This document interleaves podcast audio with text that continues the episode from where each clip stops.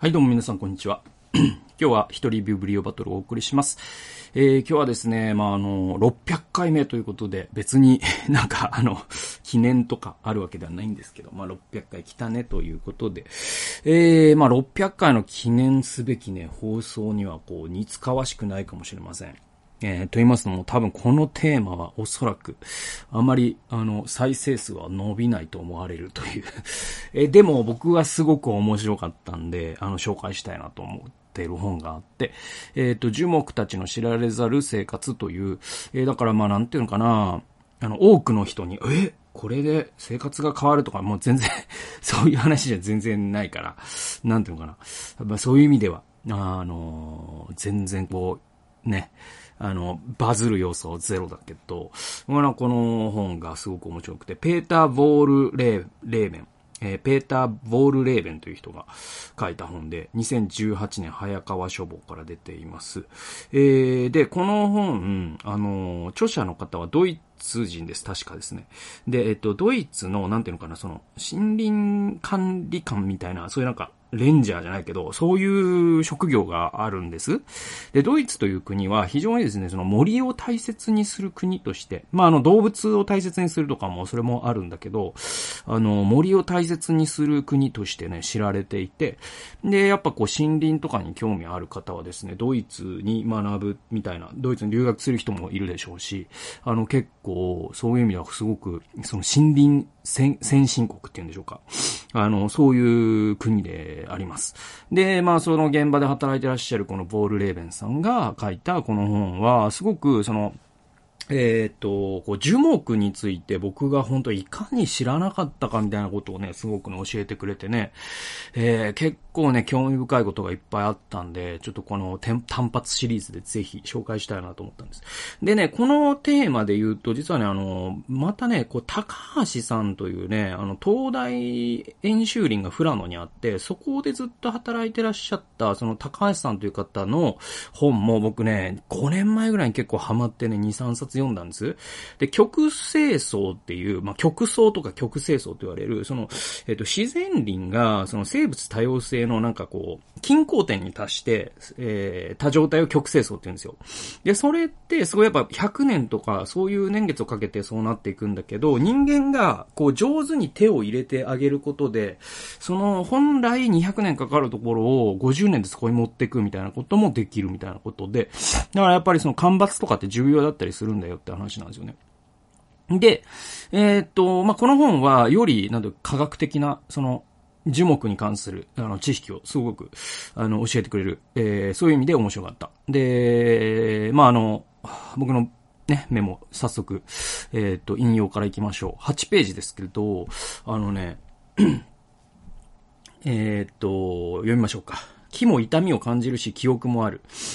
木も親と子が一緒に生活している。そういうことが分かった以上、手当たり次第に木を切り倒し、大きな乗り物で樹木の間を走り回る木にはとても慣れなくなった。だから20年ほど前から私の営林地では大型の機械を使わないことにしている。えー、木を伐採した時には、えー、作業員が馬を使って慎重に運び出す。えー、健康な森、幸せな森と言ってもいいかもしれない。は、えー、そうでない森に比べ、はるかに生産的だ。そこから得られる収入も多いという。えー、これね、だから、そのドイツのさ、林業で、僕もこれは、あの、別な本で聞いたことあったんだけど、あの、要はね、機械をね、なるべく使わないようにするんですよ。なぜなら、その機械入れちゃうことで、その何十トンっていうトラックがね、こう、走る道を、ある種こう人工的にね、あの、森に作っちゃうんですよ。で、そうすると、その森の、その部分の土が、こう、あ、あ、こう、圧力で、なんていうのかな、おかしくなって、その下の根っことかが傷つくんですね。で、それがその生態系を壊すっていうのがあって、で、だからそのドイツの最先端の農業って、林業って最先端の林業だからこそ馬を使ってるんですよ。で、馬を使うことでそういう、う土にダメージを与えずにちゃんとその切り出した木材を運び出すことができる。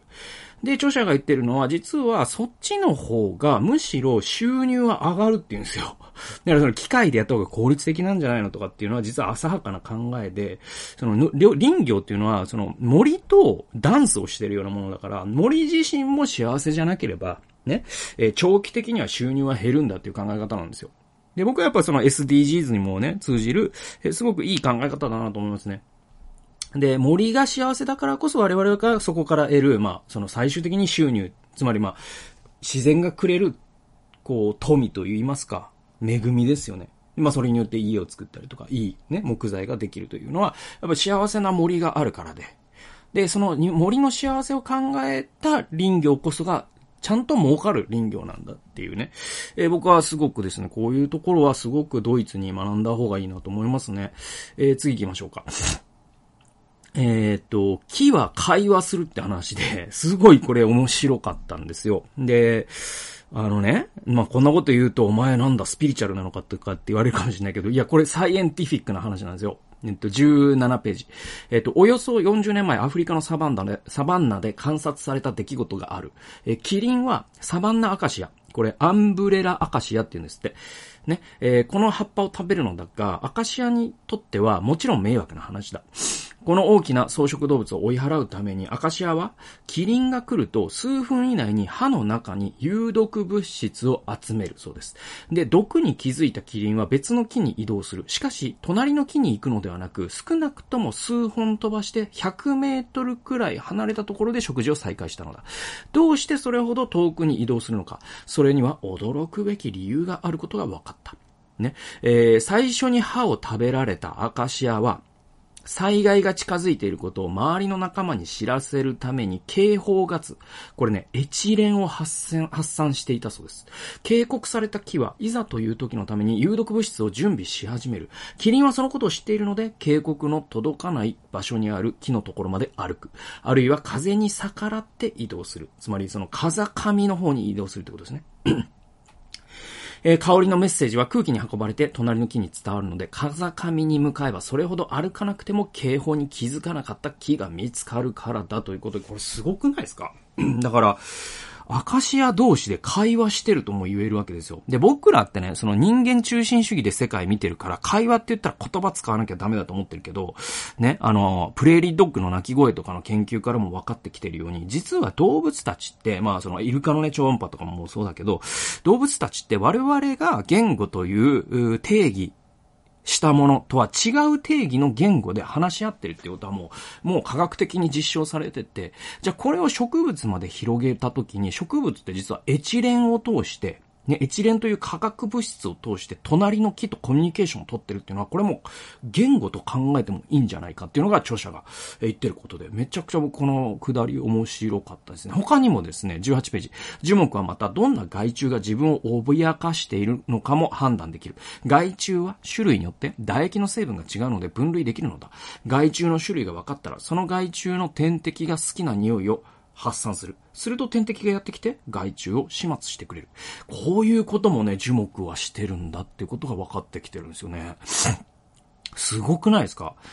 だから、まあ、これね、その木がね、なんか木にの、なんか脳みそ、我々が考える脳みそが、まあ、後でまた出てくるんだけど、我々が考える脳みそがあって、あ、害虫が来たよし、この物質で行こうそうすると、ね、この虫の天敵が来て、こいつをやっつけてくれる。よし、オッケー、やるぞ、みたいなことではないと思いますよ。そういうことではないんだけども、やっぱりこの、本当に何億年というね、それこそ樹木っていうのは我々の先輩ですから、ね、その、この地球に登場した、え時代で言えば、もう大先輩ですよ、樹木の方が。で、その大先輩だから、もう何億年という時間をかけて、樹木たちは、その、この害虫が出す唾液の成分を、そのね、えっ、ー、と、樹皮で感知し、で、その時にはこの物質を出すっていうことを、まあ、学んでいったというのか、まあ、遺伝子に組み込んでいったというのか、まあ、この知恵ですよね。いや、すごいなと思いますね。えー、次行きましょう。でね、樹木のね、社会福祉って話があって、これめっちゃ面白くて、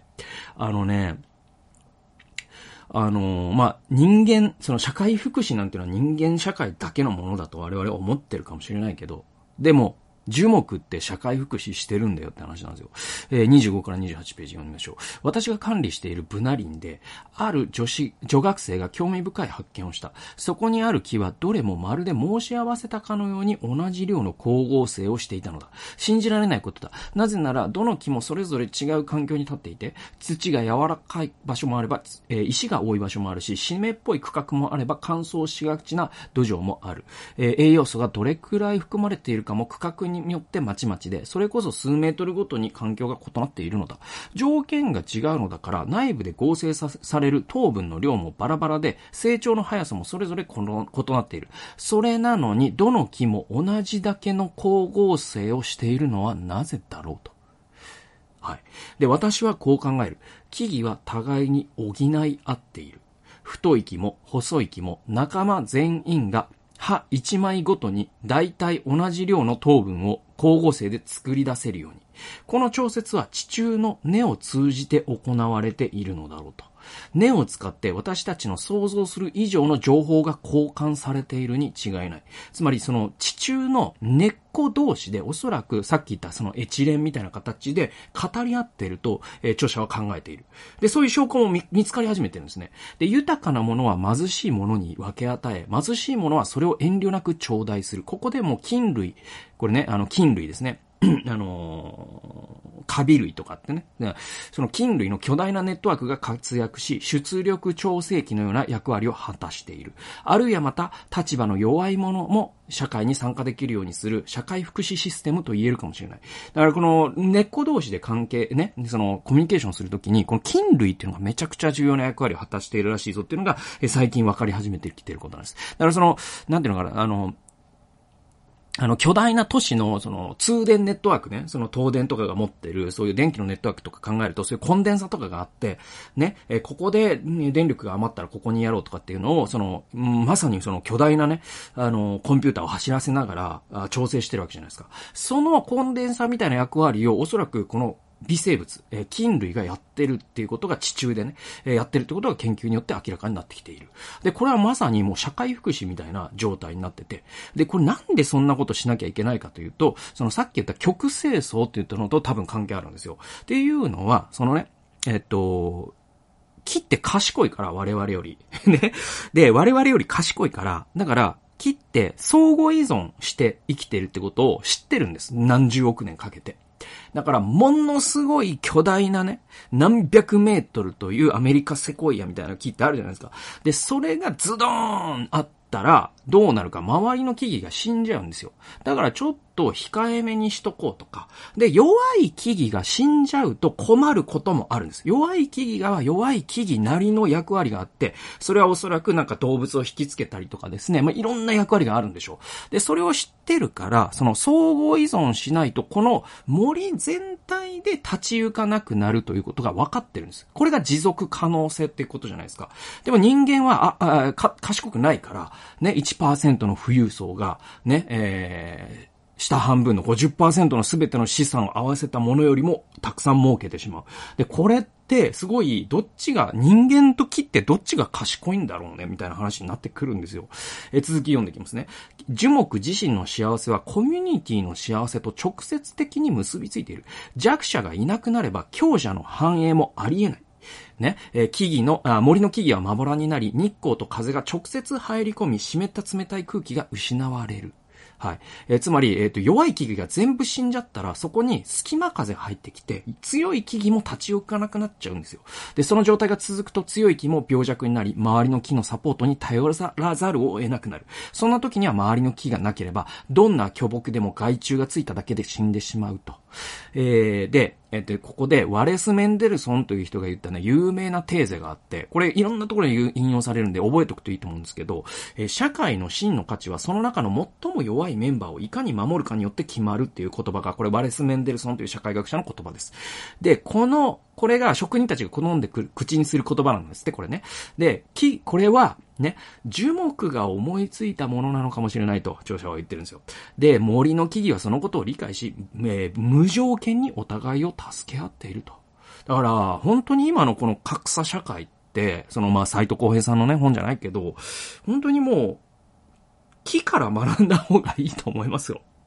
だからその、結局その金持ち栄えて社会滅びるみたいな状況になってるんですよ、今、今の世界って。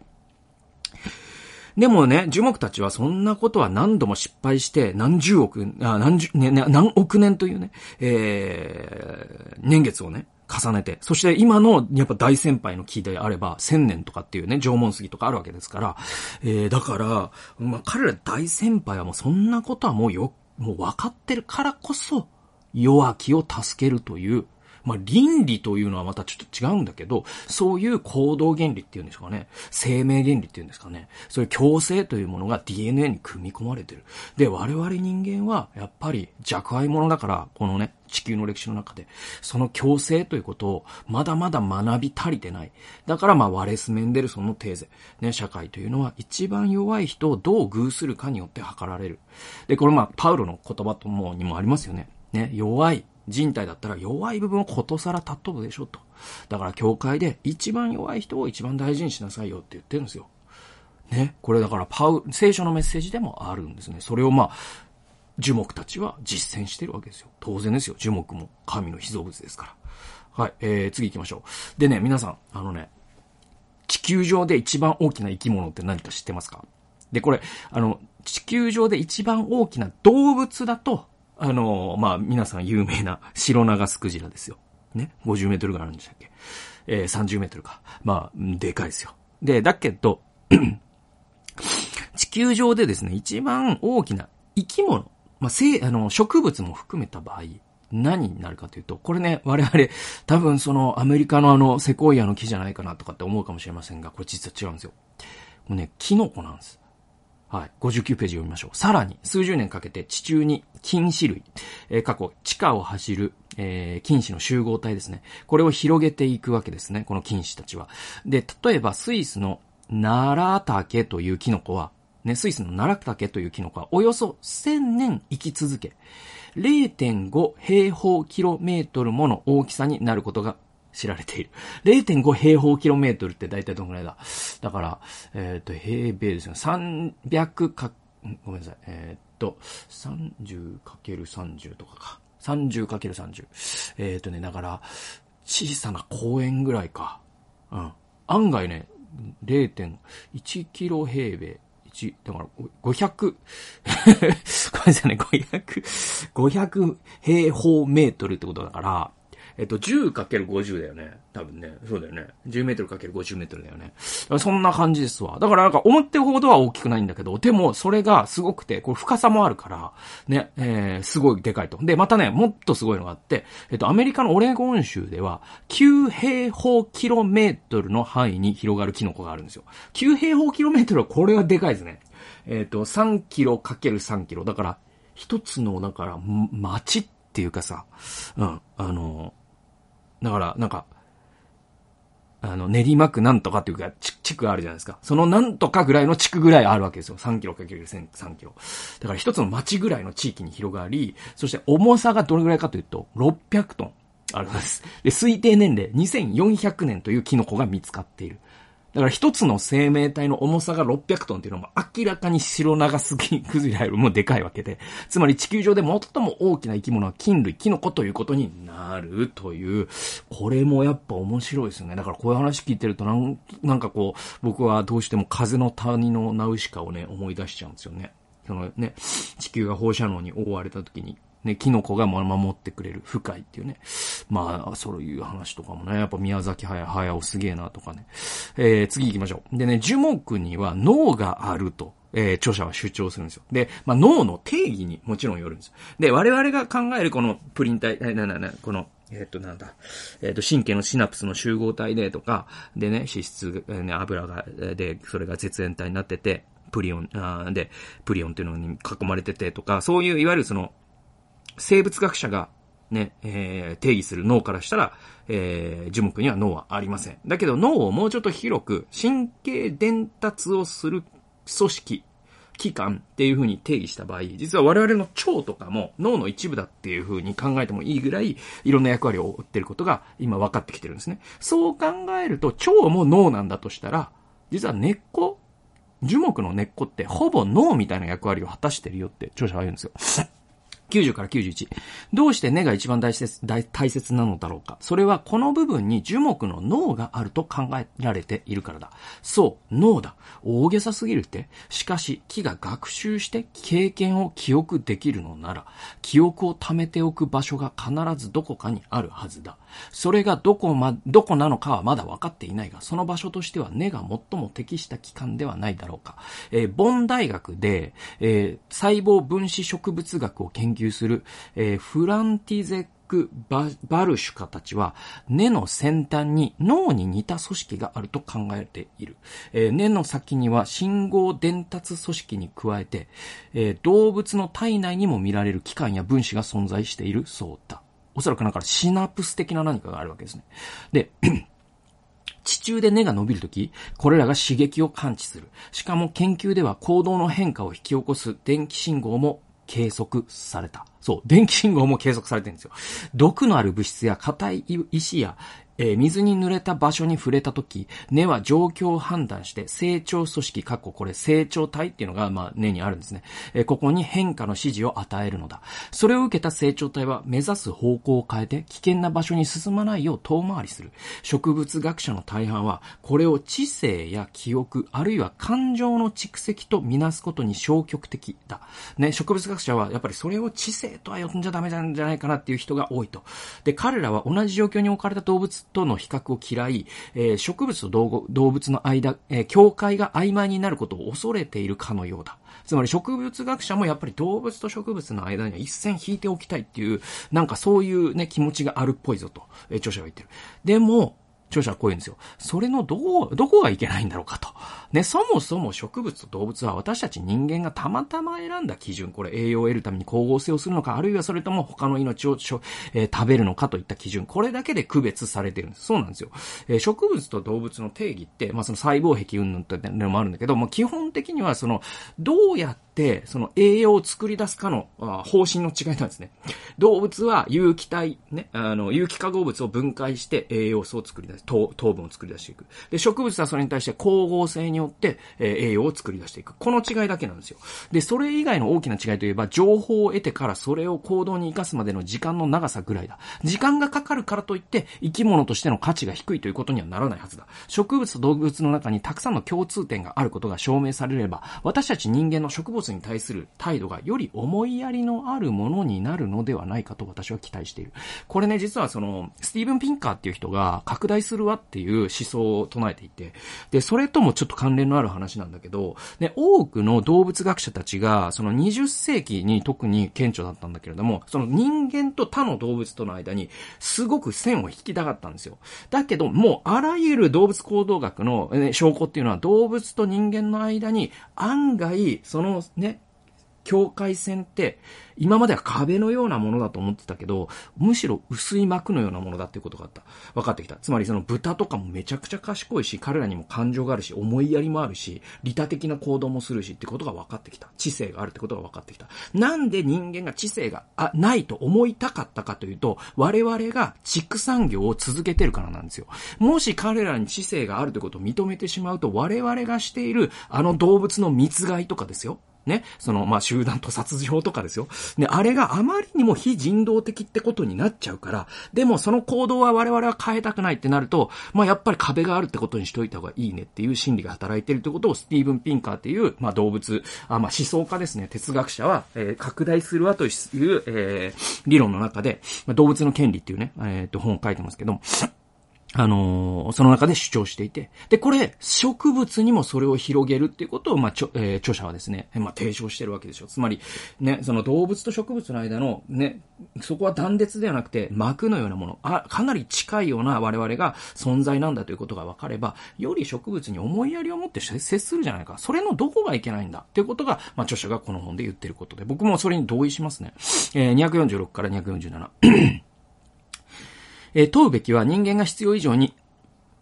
えー、森林生、えー、ごめんなさい、森林生態系を自分のために利用していいのか、木々に不必要に苦しみを与えてしまってもいいのかということだろう。家畜と同じで、樹木も生態を、えー、尊重して育てた場合にだけ、その木材の利用は正当化される。要するに、樹木には社会的な生活を営み、健全な土壌と気候の中で育ち、えー、自分たちの知恵と知識を次の世代に譲り渡す権利があるのだ。これ樹木の権利という、まあ、新しい概念が出てくるんですけども、こういったことでも、ヨーロッパではもうそれが、まあ、後で話しますけど、法律の中にも組み込まれ始めてるんですよ。という意味では、アメリカと日本ってものすごくそういう部分での後進国っていうのがあって、まあ、カナダも先進国なんですよ。だからその辺断絶があってですね、我々やっぱ日本人は後進国ですから、こういうことから本当に学んだ方がいいと思いますね。で、少なくとも彼らの一部には寿命を全うしてもらおう。さらに林業を食料生産における有機農業に相当する方法で営もう。これはせん、えー、えー、っとですね、これが卓抜林業と呼ぶそうです、このこと。で、その際、あらゆる年齢と大きさの木を組み合わせて営林し、えー、幼い木が親の木の元で成長できる環境を作るのだ。そして時折他に悪影響が出ないように慎重に木を倒し、その幹を馬で運び出す。そして老木にも配慮して、えー、木の、えー、森の5%から10%には手をつけずに保護する。そうした有機林業で採れた木材はためらいなく利用していいだろう。残念ながら中央ヨーロッパではそのような林業が行われているのは全体の5%程度で、残りの95%では未だに単一林で大きな機械を使って伐採が行われている。えー、スイスでは国を挙げて有機人形に、えー、取り組み始めているそうです。ということで、でも5%そういう風に、えー、なってきているという時点でも日本からしたらもう全然覚醒の感があって、本当にこう、木の権利みたいなことに、まあ、ヨーロッパの林業せ、まあ、まあ、あの、森林先進国と呼んでいいんでしょうか。まあ、ドイツとかスイスとかではそういったことを、えー、ですね、もう、もう、実践し始めているんですよね。でね、ドイツの憲法には実は動物と植物の権利っていうのが憲法に記されているんですよ。これ247から248読みましょう。ドイツの憲法には動物、植物、及び他の生態を扱う、生命体ですね。生態を扱うときには、その生き物の尊厳を尊重しなければならないと記されている。これを守るなら、道端に咲く花も、を意味もなく摘むことは許されない。世界の他の国の人々からはこのような考え方はあまり理解されないかもしれないが、私個人としては、動物と植物の両者を隔てなく道徳的に扱うべきだという考えに賛成できる。植物の能力や感情、あるいは望みなどがよりよくわかるようになれば、彼らとの付き合い方が少しずつ変化するのは当然だろう。森はたまたま無数の生き物に生活空間を提供しているだけの木材工場でも資源庫でもない。事実はその逆だ。適切な条件で育つことができて初めて森林の樹木は安心と安全という木材の供給以上の役割を果たしてくれると、えー、結論付けています。僕もこの意見に賛成でございます。で、えー、本当にね、なんていうのかな、あの、これも僕もキリスト教徒として本当に賛成するんです。で、あの、なんていうのは、僕、まあ、what would, you, what, what would Jesus do ってあるじゃないですか。もうイエス様ならどうされるだろうっていうことがあって。で、僕はイエス様ならもちろんね、その、いろ、まあ、あの、あの話って、まあ、隣人に対してとかっていうことだけにやっぱり使われがちなんだけど、でもイエス様だったら動物をどうね、扱われるだろうか。イエス様だったら、ね、植物にも本当に思いやりを持って僕は接すると思いますよ。なぜなら、イエス様って創造者じゃないですか。で、その創造者が作った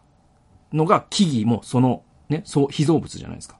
ね、我々が大事にね、なんかね、学校とかで工作してきたさ、なんかあるじゃないですか。まあ今の、自分、僕の娘も幼稚園とかでいろいろ作ってくるけど、ね、そのなんか粘土でね、一生懸命一学期かけて作ったやつをバチーンって親にさ、やられ、まあそんな親いないけど、あの、や、誰かにやられたらもうすごい傷つくじゃないですか。で、もし我々がこの樹木たちを本当にこうね、なんか道具のように扱ったら、それは天のお父さんとしては自分が作ったものを大切にしてもらえなかったっていう気持ちになると思うんですよ。で、自分の作ったその木材を本当にもしイエス様だったら、ね、親しく語りかけ、大切に僕はなさると思うし、こういう有機林業みたいなものを本当に支持なさると僕は考えます。皆さんはどうでしょうか？ということで、樹木たちの知られざる生活。ね。まあ、興味ある方がどれぐらいいらっしゃったかわからないけど、僕はすごく面白かった。まあ、そんな話でございます。えー、最後まで聞いてくださってありがとうございました。それではまた次回の動画及び音源でお会いしましょう。さようなら。